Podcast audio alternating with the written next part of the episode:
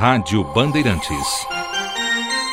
Ô Zé Paulo de Andrade, o canhão do rádio, no pulo do gato, diariamente necessário. Ô Zé, lembra dos filmes do Tarzan? Claro, o jacaré nunca conseguiu pegar o Tarzan, porque se pega, come o Tarzan, mata o Tarzan e não tem filme. Agora, você lembra que nos filmes do Tarzan, todo filme do Tarzan com John Weissmiller tinha areia movediça?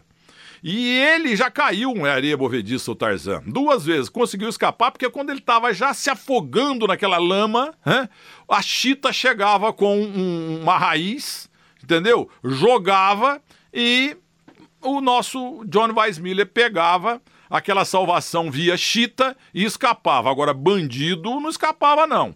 Porque a areia movediça, quanto mais mexe, mais afunda. Isso a gente está sentindo, estou comparando em relação à tentativa aí de times eh, de escaparem da segunda divisão. Claro que ninguém está fazendo analogia com banditismo envolvendo o santo futebol, entendeu? Bem mais santo do que a política. Então é o seguinte: o São Paulo está lembrando gente eh, se afogando, né? Eh, se afundando na areia movediça. Quanto mais mexe, mais afunda.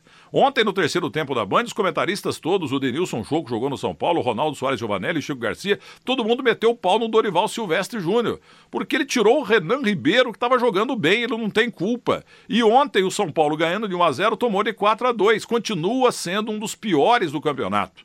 Já o Corinthians conseguiu perder em casa para o Atlético Goianense, um dos lanternas do campeonato. É claro que o Corinthians ainda, Zé Paulo, é, é favorito aí 85, 87%, um pouco menos, um pouco mais, para ganhar o Campeonato Brasileiro. Só que mostra isso aí, no entanto, que o Corinthians não tem peça de reposição. O elenco tá, o time tá redondo, o elenco não. Então faltaram jogadores no sábado e o time perdeu. E perdeu vergonhosamente para um time lá de, de Goiânia, né? O Dragão, que é o Atlético Goianense, com um goleiro espetacular, o Marcos, que nos deu uma entrevista de Goiânia ontem no Domingo Esportivo da Rádio Bandeirantes. Ainda está muito para o Corinthians, porque tem muita gordura para queimar. Inventaram essa aí e acabou pegando já uns, de uns tempos esta parte na crônica esportiva brasileira. Mas o Corinthians psicologicamente fica um pouco abalado. Aí no próximo jogo na Vila Belmiro, daqui 15 dias, quando voltará ao Campeonato Brasileiro, porque a seleção brasileira joga agora, entendeu? Então, se o Corinthians perder na Vila Belmiro, o jogo de seis pontos, porque o Santos ainda tem uma chancezinha de ser campeão, hein? O Grêmio não, que é o time mais poupástico do Brasil. Ninguém poupa mais jogador do que o Grêmio. Um abraço, canhão do rádio.